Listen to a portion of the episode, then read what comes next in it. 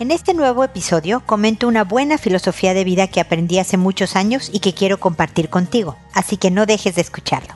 Esto es Pregúntale a Mónica.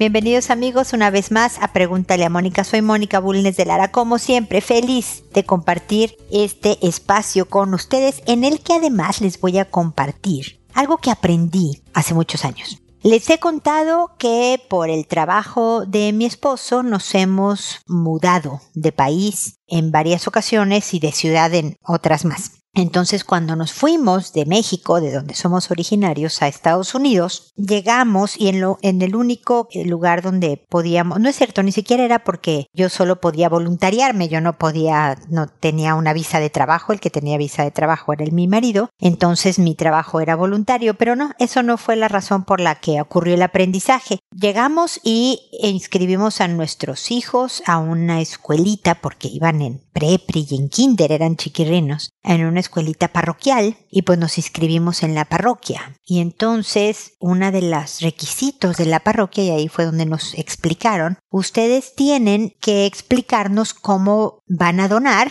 las tres T's, nos dijeron. Su tiempo, su tesoro y su talento. Eso quiere decir en cuánto tiempo pueden disponer al mes, a la quincena, a la semana, como ustedes quieran, para ayudar ya sea en la parroquia o en la escuela, porque la escuela estaba pegada a la iglesia, ¿no? Pueden, por ejemplo, cuidar a los niños, ayudar a cuidar a los niños en recreo, ¿no? Y entonces tú te tenías que parar en el patio a nada más ser un adulto vigilante, ¿no? Que si hubiera un pleito, un lastimado, un algo, pues tú atenderlo y demás. O puedes ayudar a pues, escuchar a los abuelitos que llegaban a la parroquia por un consuelo, no era una confesión, sino por un consuelo en particular, un mal rato que le estuvieran pasando los viejitos. Entonces es tu tiempo. ¿Cómo puedes? ¿Cuánto tiempo puede ser? Y tú podías decir media hora al mes, cuatro horas por semana, o sea, lo que tú quisieras dar de tiempo, nada más que el compromiso que hicieras lo tenías que cumplir.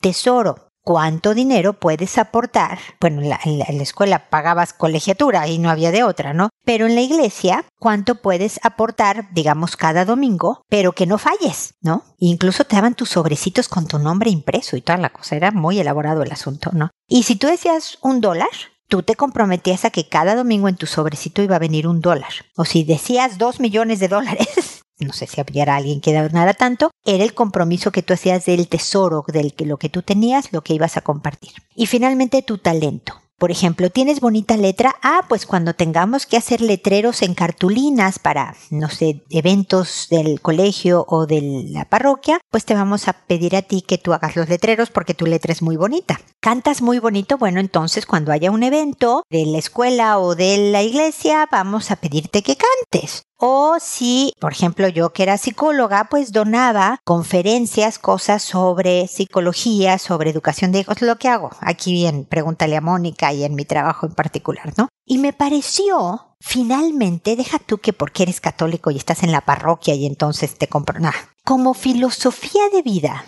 algo que deberíamos adoptar como nuestro como parte de tu proyecto personal, como parte de lo que te construye una vida feliz, de la que te sientas orgullosa y satisfecha. ¿Qué de tu tiempo, de tu tesoro y de tu talento vas a dar de regreso al planeta a los demás? No es solo que yo use mi tiempo para mi trabajo, lo que me gusta, o mi tesoro para comprarme cositas lindas o ahorrarlo para mi vejez, ¿no? O mi talento para yo tener un trabajo y ganar dinero. No, se trata de devolverlo sin cobrar a cambio. Estoy donando mi tiempo, mi tesoro y mi talento. ¿Cuánto tiempo? ¿A quiénes? ¿De qué manera? Son muy buenas preguntas para hacerte para que este sea un proyecto de vida que vaya mucho más allá de tu empleo, que vaya mucho más allá de lo que haces por ti o por los que quieres, porque muchas veces somos buenos para darle el tiempo a nuestras amigas, ¿no? A nuestra familia con la que nos llevamos bien. Prestarle dinero a alguien que queremos o que confiamos que nos los va a pagar, ¿no? Compartimos nuestro tesoro.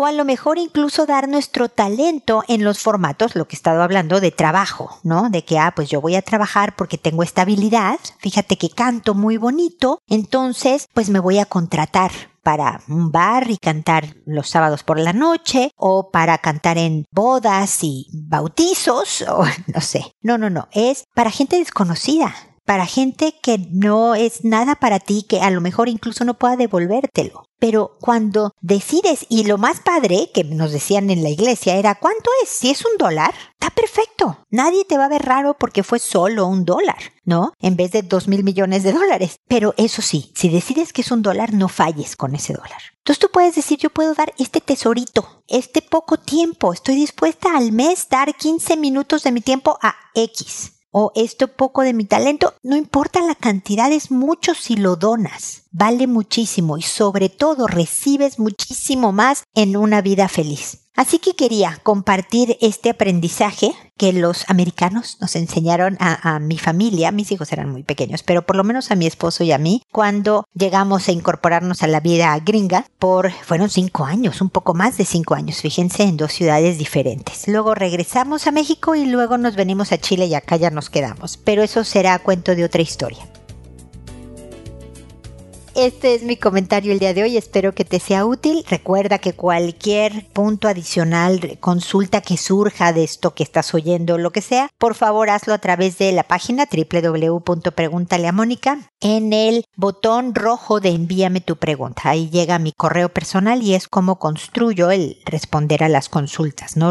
De acuerdo a lo que me llega. También siempre los invito a que me sigan en redes sociales, en Instagram, en Twitter, en Facebook, en todos lados. Ahí estoy con videos, ideas, herramientas y demás para hacer lo que un poco el tema del día de hoy, construirnos una, una vida feliz, una vida eh, mejor. Y ahora, después de terminar con el comentario inicial, me dispongo a, responder sus consultas, que como saben lo hago por orden de llegada, que a todo mundo le cambio el nombre, se lo invento para eh, mantener su anonimato, que me tardo en responder, pero siempre respondo. Me tardo alrededor de un mes, espero, ya no sé cuánto tiempo ahorita es la distancia. He estado publicando dos programas a la semana para cortar tiempos. Mi meta es no tardarme más de un mes, que ya sé que es mucho y les agradezco paciencia y comprensión, pero es, es porque recibo muchas consultas y tengo trabajo y familia y todo este rollo, que cuando he respondido a alguien en un episodio y ese episodio se publica en la página, le envío un correo a esa persona indicándole el número del episodio, el título del mismo y el nombre que le inventé para que pueda localizar mi respuesta y mis comentarios que contesto en audio y no les respondo el correo en automático para que llegue a más gente. Me oyen más gentes de las que me escriben. El correo solo lo puedes ver tú, mientras que el audio lo estás oyendo tú y otras personas. Esa es la idea, llegar a más gente. Y, ah, no sé si dije que contesto por orden de llegada. Conforme me van llegando, yo voy respondiendo a sus consultas. Creo que esos son todos los las reglas del juego. Hoy empiezo con su lema que me dice Mónica. Mi consulta es mi pareja. En todo el tiempo de pandemia ha estado sin trabajo. Solo hace trabajos eventuales. Y mi fastidio es que él no aproveche el tiempo que tiene con nuestro hijo. Discutimos a menudo por este tema. Aparte también no confía en mí porque él sabe cosas de mi pasado y yo tengo dudas sobre lo que siento por él. En todo el tiempo que estamos conviviendo peleamos por temas absurdos, la verdad. Es muy especial con el tema de las comidas. Yo queriéndolo cuidar por su salud y él que no se deja. Y yo ya no sé qué hacer.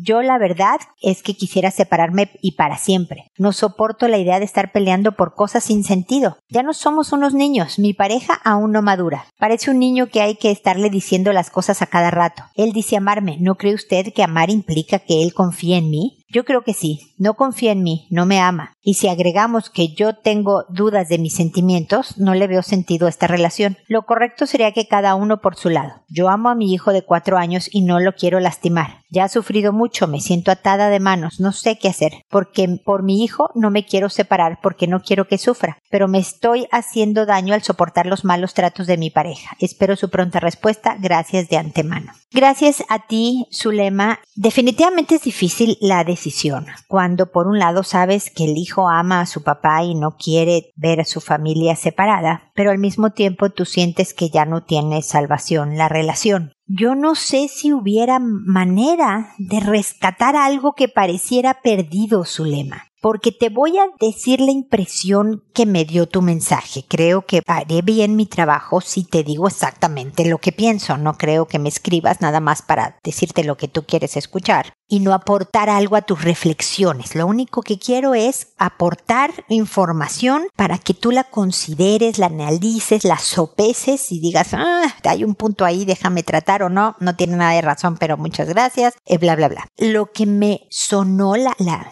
lo que transpiró tu mensaje fue que peleas tú o discutes con tu pareja porque tú quieres que haga las cosas de cierta manera y él no las hace como tú quieres que las haga. No come como tú quieres que coma. Y puedes tener toda la razón, Zulema. Por favor, escuche el episodio que se llama así, pero yo tengo la razón. Incluso hay un video en YouTube mío, en el canal de Pregúntale a Mónica. Si no quieres escuchar el episodio entero, que igual te lo recomiendo porque tiene información adicional, pero está un video de un minuto en donde hablo sobre el tema de cuando yo tengo la razón, ¿no? porque yo no estoy diciendo que tú no tengas razón en que debería de comer a lo mejor más sano tu pareja. Y yo he tenido parejas que, por ejemplo, deja tú que uno era gordo y otro era flaco. No, no, no. Uno era diabético, o sea, tenía una condición y lo mejor era que comiera de determinada manera y se pasaban discutiendo entre ellos porque él no se cuidaba. Él no quería comer lo que le preparaba su pareja, que era lo que debía de comer por diabético.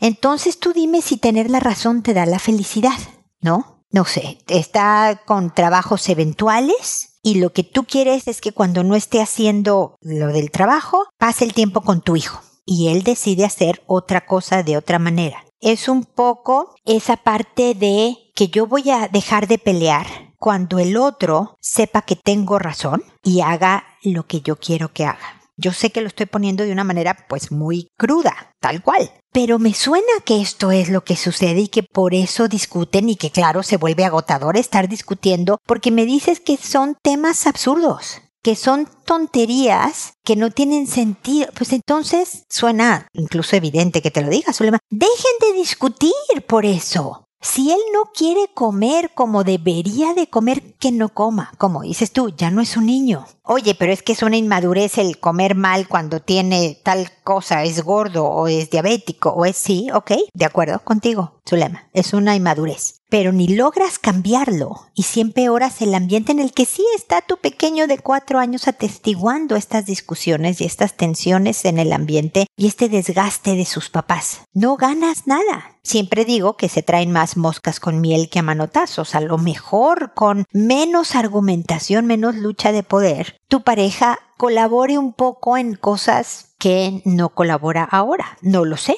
A lo mejor con otra forma, otra metodología, se motivara a funcionar mejor. A lo mejor no, Zulema. Pero si eso es lo que tú me dices que es el maltrato, ¿no? Que no hacen lo que tú quieres y pelean y discuten y todo, ese sería lo que yo quisiera decirte. Si hay otros... No, Mónica, lo que yo no te dije es que los malos tratos de mi... es que me pega. Ah, bueno, pues eso no lo mencionaste y eso cambia absolutamente mi respuesta. Pero lo que, de acuerdo a lo que me dices, pudiera cambiarse las cosas si se cambia la actitud. Pero me dices, pero ¿por qué yo he de ser la que cambie de actitud? ¿Por qué no debe de ser él?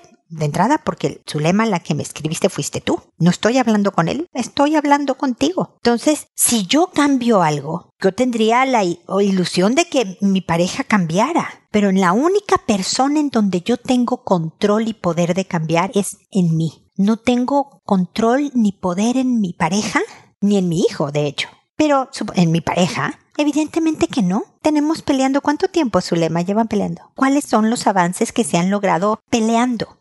Tal vez dejando de pelear con un ambiente más agradable, la cosa cambie. A lo mejor no, siga comiendo pésimo, siga interactuando poco con tu hijo, pero el ambiente va a ser más tranquilo para todos, incluido tu pequeño que tanto quieres cuidar de no ser lastimado. Si crees que no, qué linda tu opinión, Mónica, pero francamente yo estoy agotada, no estoy dispuesta a cambiar y a ceder en que él no haga lo que yo le sugiero que haga, porque tengo razón, me voy a separar ni hablar. Esta es tu prerrogativa, esta es tu vida, tú decides. Pero yo sí te puedo decir que tu hijo de cuatro sufre al ver a sus papás peleando y en un ambiente tenso y demás, y va a sufrir también al separarse su familia Aquí no hay salida. Bueno, sí, la salida es en bajarle a los discusiones para que el ambiente sea mejor y entonces tu hijo de cuatro años esté más tranquilo. Esa es lo que verdaderamente le bajaría el sufrimiento al pequeño pero la decisión es tuya. No siempre es fácil. Yo sé que es muy fácil decir dejen de pelear, ni modo, suelta el tema y que no coma como debe. Y no es tan fácil como yo lo hago sonar, pero es como veo objetivamente esta situación y era lo que quería aportar, Solema. Así que espero que sigamos en contacto y me digas cómo vas. Aleida, por otro lado, me dice, hola Mónica, qué miedo preguntar por redes, pero estoy desesperada. Es medianoche y sorprendí a mi hijo de 13 años que duerme conmigo tocándome. Al principio pensé que lo había soñado, pero me hice la dormida y lo volví a hacer. Le pregunté por qué lo hacía y de tanto insistir me dijo que era agradable para él. Le dije que eso no se hacía, que yo era su mamá y no pude seguir. No sé qué hacer, cómo continuar el tema. A ver, mi querida Leida, ya sé que da miedo preguntar por redes. Lo primero es que tienes la comprobación de que respondo. Tarde, pero respondo. No sé si tarde, me tardo en responder, pero yo espero que igual complemente lo que ya hayas hecho por esta situación, pero bueno. Y por el otro lado, como viste en las reglas del principio del programa, tú no te llamas Aleida, no ponemos el nombre de tu hijo ningún otro dato que te identifique, así que estás absolutamente protegida. Lo pongo en un podcast, en un programa de audio, porque pues a muchas mamás y papás les ha pasado algo semejante y a lo mejor escuchando mis comentarios les ayude a resolver su propia situación. Esa es la idea de hacerlo a través de un podcast. Así que agradezco que me hayas consultado al respecto. Debemos de premiar a tu hijo de 13 por decir la verdad. Porque muchas veces se escudan con el no sé por qué lo hago, no sé. Otros dicen, no, es que no puedo controlarme. Trato, pero no puedo y no me sale. Él dijo lo que es. Es muy agradable tocar las partes íntimas de una mujer. ¿no? Se siente bien en mi piel, siento yo bien, ¿no? Eso no es ninguna justificación. Ah, qué bueno, hijo. Entonces, si tú sientes agradable, por favor, continúa, todo está perfecto. Tampoco está bien que digamos, mira, es natural que a los 13 años tú siendo adolescente y las hormonas y todo eso sientas estos impulsos y por eso me toca. Ok, sigue adelante, hijo mío. Todo eso son un poco, fíjate, Zulema, lo que estábamos hablando antes, ¿no? Verdades. Tienen razón estos fundamentos. ¿Se siente bien? Tocar a las personas, ¿no? El trasero o lo que sea, partes íntimas. Y número dos, también la adolescencia provoca impulsos y hormonas subidas y bajadas que hace que se cometan acciones como las de el hijo de Aleida.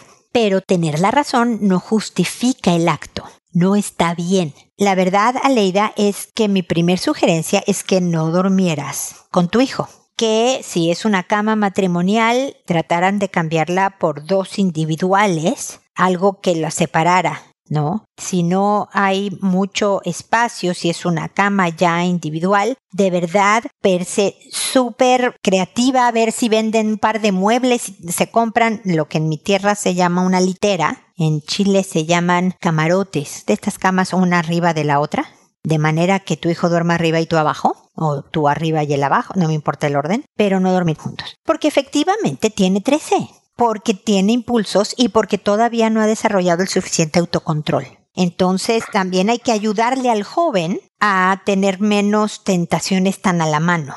Es como si decidieras, a ponerte a dieta y entonces no vas a comprarte galletas, no va a haber galletas en tu casa, nada más por no tener la tentación, lo accesible de la tentación de la galleta, ¿no? Es alejarle un poco ya les he contado lo de que mi hija fuma y que le dijimos que en la casa no podía fumar solo para que fumara menos. ¿no? Yo no creo, o sea, hay gente que dice es una falta de respeto cuando un hijo fuma enfrente de sus papás, yo no creo eso, a mí no me parece una falta de respeto, pero el decirle a mi hija no puedes fumar frente a mí, no puedes fumar en la casa aunque yo no esté, todo esto, y se lo dije, es para ponerte obstáculos, para que fumes menos, para ayudarte. No le encantó la idea, pero pues acató y listo, y le estoy ayudando. Entonces es un poco lo mismo con tu hijo, ponle obstáculos, ya no duermas con él.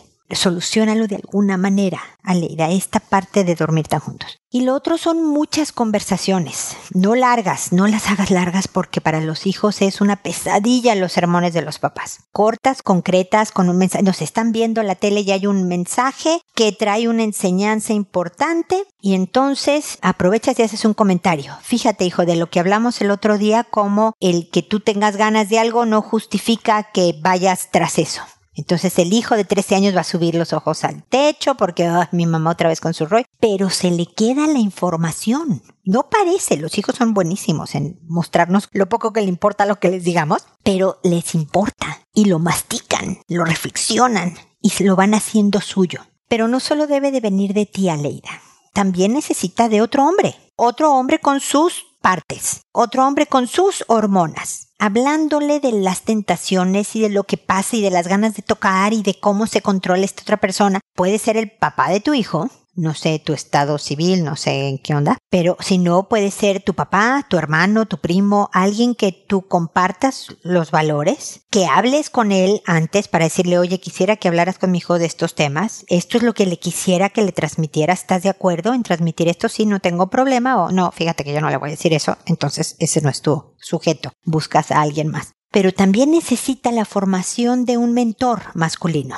como tú eres su mentora, su guía, su líder femenina sobre control de impulsos, sobre decisiones inteligentes, sobre evitar ser un delincuente, porque esto que se hace es un ataque. Cuando tocas a alguien que está dormido, es un ataque.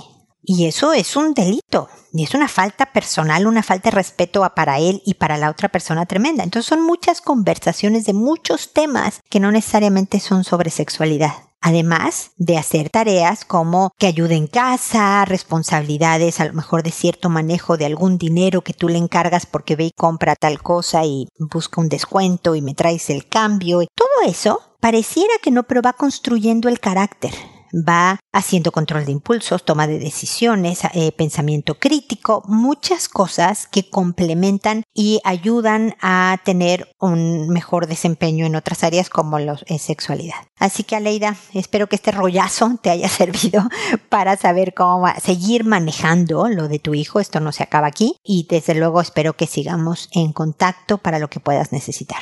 Betty, por otro lado, me dice buenos días, agradeciendo como siempre la oportunidad de escribirle y manifestar estas emociones. Sin conocerla, siento que somos amigas, gracias a usted me he sentido liberada. Mi consulta ahora es nuevamente por mi hijo de 16. Está ahora con su papá una semana. No estoy segura si es bueno que vaya con su papá cuando él quiera y que se quede en mi casa donde vivo con su hermana, teniendo en cuenta que le hice el cuarto independiente en el tercer piso pero lo he dejado y sigo sin reprocharle y aceptando lo que hace. Sigo mandándole mensajes sobre qué debe presentarse con sus profesores. Este año debería acabar su secundaria. En todo el tiempo que estudió siempre le inculqué que es bueno no repetir y ahora que está sin presentar trabajos me aterra la idea de que no pase el año aunque también le dije que estaba bien si no pasaba el año. Ayúdeme a sobrellevar esta situación y hacerlo mejor para él. Muchas gracias. Ay, te entiendo perfecto, Betty, porque educar a un hijo es un verdadero arte. ¿Qué tanto es tantito? ¿Qué tanto exigirle? ¿Qué tanto dejar pasar? Y todo esto es siempre un cuestionamiento que nos hacemos como padres de familia, ¿no? Entonces te entiendo. Por lo menos te espero que te consueles saber que no estás sola. Oye, por cierto, gracias por las amables palabras que dices sobre mi trabajo y sobre que sin conocernos sientes que somos amigas. Eso de verdad me da muchísimo gusto y te lo agradezco muchísimo. A ver, vámonos por partes. Me dices, ¿qué tan bueno es que se vaya con su papá cuando él quiere? Pues la verdad es que su papá, Betty tiene derecho a estar con él como tiene derecho a estar contigo. Yo sé que me has contado que su papá es alcohólico y definitivamente no es el mejor ejemplo pero no vas a poder prohibirle menos a un hombre de 16 años. No lo puedes amarrar con cadenas, espero que no puedas, esté a tu casa, para que no se vaya. Y pues esto pasa cuando se separan los papás. El hijo, digamos que no tiene la culpa de que ahora mis papás vivan en dos casas. Entonces, para ver a uno, para ver al otro, pues sí, me voy a ir a una casa u otra. Yo creo que el no discutirle sobre ese tema te da más poder a ti el discutirle, el querer controlarlo, sobre todo un joven de 16, lo vuelve más rebelde y más necio, más testarudo en, ah, sí, pues ahora me voy con mi papá y me quedo más tiempo. No. Yo creo que es importante tener, como le decía a Leira, muchas conversaciones distintas, cortitas, pero hablando sobre el tema de las buenas decisiones pero que no sea que solo hablo con mi hijo como si fuera una lección de vida o un sermón. A veces solo le hablo para decirle, oye, ¿viste el partido de ayer que perdió el equipo que te gusta? Caray, qué mala onda, me acordé de ti. O, oye, ¿viste que ha hecho mucho calor o mucho frío y qué barbaridad o qué has sabido de la pandemia y el coronavirus? O sea, tema que no tenga que ver con cómo está tu toma de decisiones, hijo, cómo vas con tu vida y tus estudios. Debe de haber de todo un poco en una conversación con los hijos, ¿no? Hay que dejar de reprochar, sí, Betty, pero también exigirle esta línea que no sabemos tanto, ¿no? Como dices tú, recordándole de que, híjole, termine el año, siendo bien empática. Ha sido un año bien raro, hijo, y, y eso desanima y desmotiva y a veces hace más difícil terminar los estudios, ya lo sé, que difícil debe de ser para ti, viejo, pero no te quieres quitar ya el pendiente y estás así ya puedes ver la meta, ya ves la luz al final del túnel. Échale ganas, ¿te puedo ayudar en algo? ¿Quieres, no sé, una mesa cerca de la ventana para que la luz te deje estudiar mejor? Ah, o sea, te vuelves medio aliada, pero al mismo tiempo empujándole a termina esto, haz lo que tienes que hacer. No quiere decir al aceptarle el bueno, hijito, si no quieres estudiar, no estudies. También entiendo tu buena onda al decirle, no quiero que no pases de año, pero si no pasas de año ni hablar, hijo. Eso el año que entra trabajarás en el tema. Yo sé que tú puedes. El voto de confianza es fundamental. Pero se vale que le digas, no, no quiero que no lo pases. Si te soy franca, esa es mi opinión, hijo. Pero créeme que no va a haber mala onda de mi parte si pasara. Pero ya estás tan cerca, dime si te puedo ayudar en algo pero efectivamente ha sido un año difícil para los jóvenes, sobre todo para los adolescentes, y hay mucha desmotivación. O sea, tu hijo no creo que sea el único que está viviendo esto, Betty. Así que ánimo y qué bueno que tienes esta oportunidad de ponerte en contacto conmigo. Me da gusto estar accesible, así que seguimos en contacto para lo que yo pueda apoyar, ¿ok?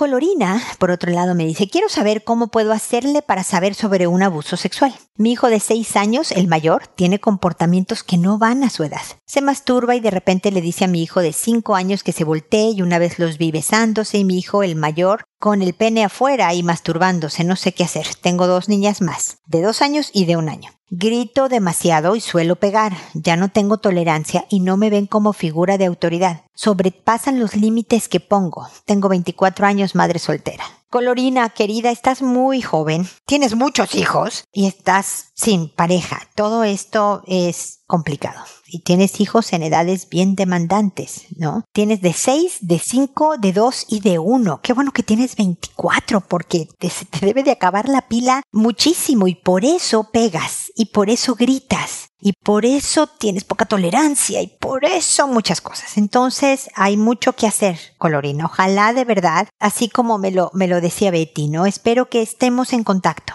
Sé que me tardé en llegar a tu respuesta, o sea, en contestarte, pero como ves, sí contesto. Y aquí estoy y te acompaño. Y si eres mamá soltera, adóptame como abuela postiza de tu familia para darte pues algunas ideas, algunas estrategias, sugerencias todas, ¿no? Lo que tú quieras hacer es tu vida, es tu familia. Pero yo así aquí estoy, haciendo un poco de trampa porque yo estudié de estos temas y llevo dedicándome más de 30 años, soy muy viejita colorida. y creo que te puedo ayudar con consejos y todo, sobre todo para que no grites, porque gritar es cansadísimo, hace un ambiente muy tenso en la casa y los niños les da ansiedad. Los gritos asustan, desde luego. Y si pegas, además, peor aún. Y la ansiedad puede provocar conductas inapropiadas en los hijos, mal comportamiento, menos colaboración. O sea, tú misma estás construyendo que tus hijos te falten al respeto como autoridad. Entonces, aquí hay dos temas importantes a trabajar. Primero tú, la verdad es que me encantaría que por una semana no grites, nada. No me importa que te tengas que morder la lengua, Carolina. No grites. Busca otra manera de respirar, tomarte un tiempo y hablar con más calma. Si es necesario no hablar del tema en ese momento y darte una vuelta a la manzana, y ver media hora de tele de algo absurdo que no se piense mucho, pero que te anime, tomarte tu bebida favorita, no sé, a mí me encanta el té de manzanilla, agua sola, lo que tú disfrutes, para que te rearmes y regreses a tratar el tema con mucha mayor paciencia Escucha todos los episodios de Pregúntale a Mónica, no todos de un tirón porque te va a dar sobredosis colorina. Son, este es el 1106, imagínate, no. Velos oyendo uno al día, uno a la semana, uno día sí y un día, como tú quieras, pero velos escuchando, porque en todos, no importa cuál sea el título del episodio, hablo de educación de hijos o hablo de relaciones interpersonales que también se aplica y hablo de crecimiento personal y creo que todo implica en tu vida y en la mía y en la de todos. Entonces, es un curso largo, pero con mucha información que creo que te va a ser útil. Así que por favor adóptame y empieza a escuchar Pregúntale a Mónica. Y lo segundo es investigar a tu hijo de 6 años. Efectivamente, no es apropiado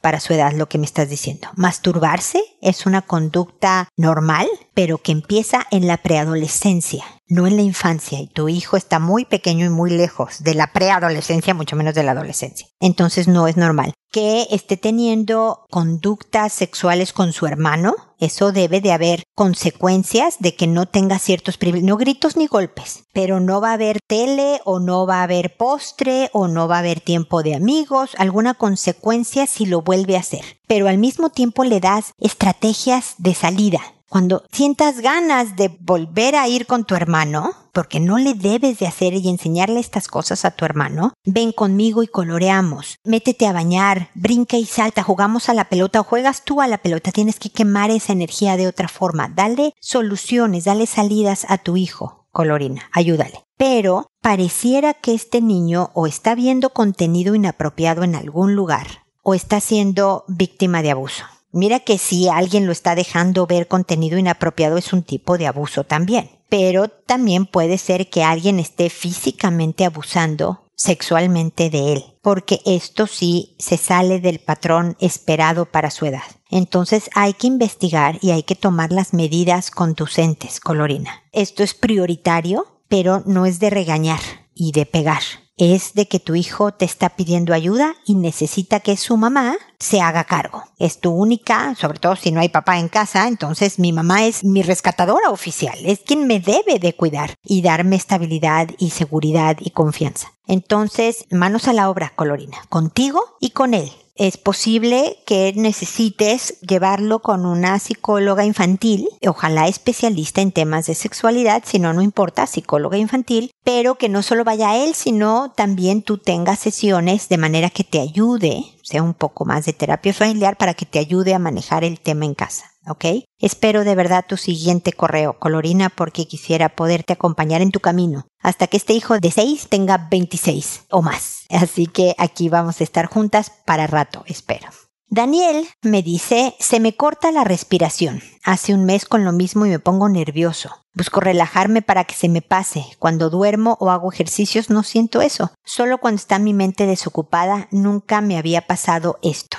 Mira, Daniel, no sé si es porque nunca habíamos estado en una pandemia y ahora estamos, y eso ha provocado que la ansiedad se nos suba a todos, a todos, hasta la persona más tranquila que tú veas por la calle. Su nivel de ansiedad que antes tenía en tiempos normales, ahora está un poco más arriba, nada más porque estamos en pandemia, aunque no se haya enfermado ni él ni nadie de sus familias, no importa. Es un estado natural de una situación tan antinatural como es una pandemia. No sé si tu personalidad ya de por sí era ansiosa, pero el punto es que necesitas poder relajarte. Me dices que cuando tú estás desocupado y no hay muchos pensamientos que concentren tu mente, es que empiezas a sentir los inicios de una crisis de ansiedad. Entonces es importante que utilices la música, que utilices un libro, que utilices una forma, tus sentidos, el, el, el, voltear a donde estás y digas, a ver, ¿qué estoy viendo? ¿Qué estoy oyendo? ¿A qué huele? ¿Qué siento? Frío, calor, la tela está suave, está rasposa. Tus sentidos te ayudan a ocupar la mente y a venirte aquí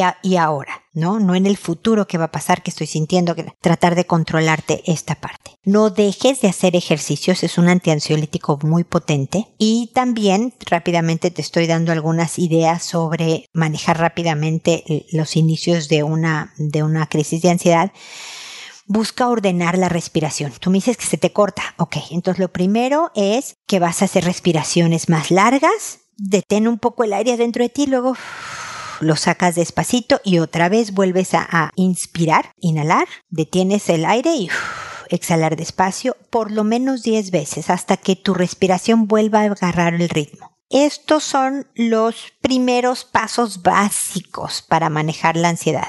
Espero que me vuelvas a escribir contándome cómo te fue con estas estrategias. Si en algo bajaron el número de, de, crisis que te daban o la fueron espaciando, se fueron tardando más en volver o fueron más cortitas, cualquier cambio o ninguno. Incluso me dices, Mónica, nada de lo que me dijiste me sirvió, sigo mal, ¿qué hago? Espero poderte dar otras estrategias, pero espero que sigamos en contacto y que definitivamente te sientas un poco mejor con estas que te he propuesto hasta ahora. Y espero también amigos que nos volvamos a encontrar en un episodio más de Pregúntale a Mónica. Y recuerda, siempre decide ser amable. Hasta pronto.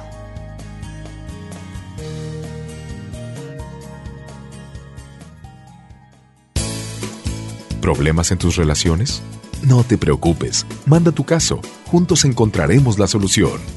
www.preguntaleamónica.com Recuerda que tu familia es lo más importante.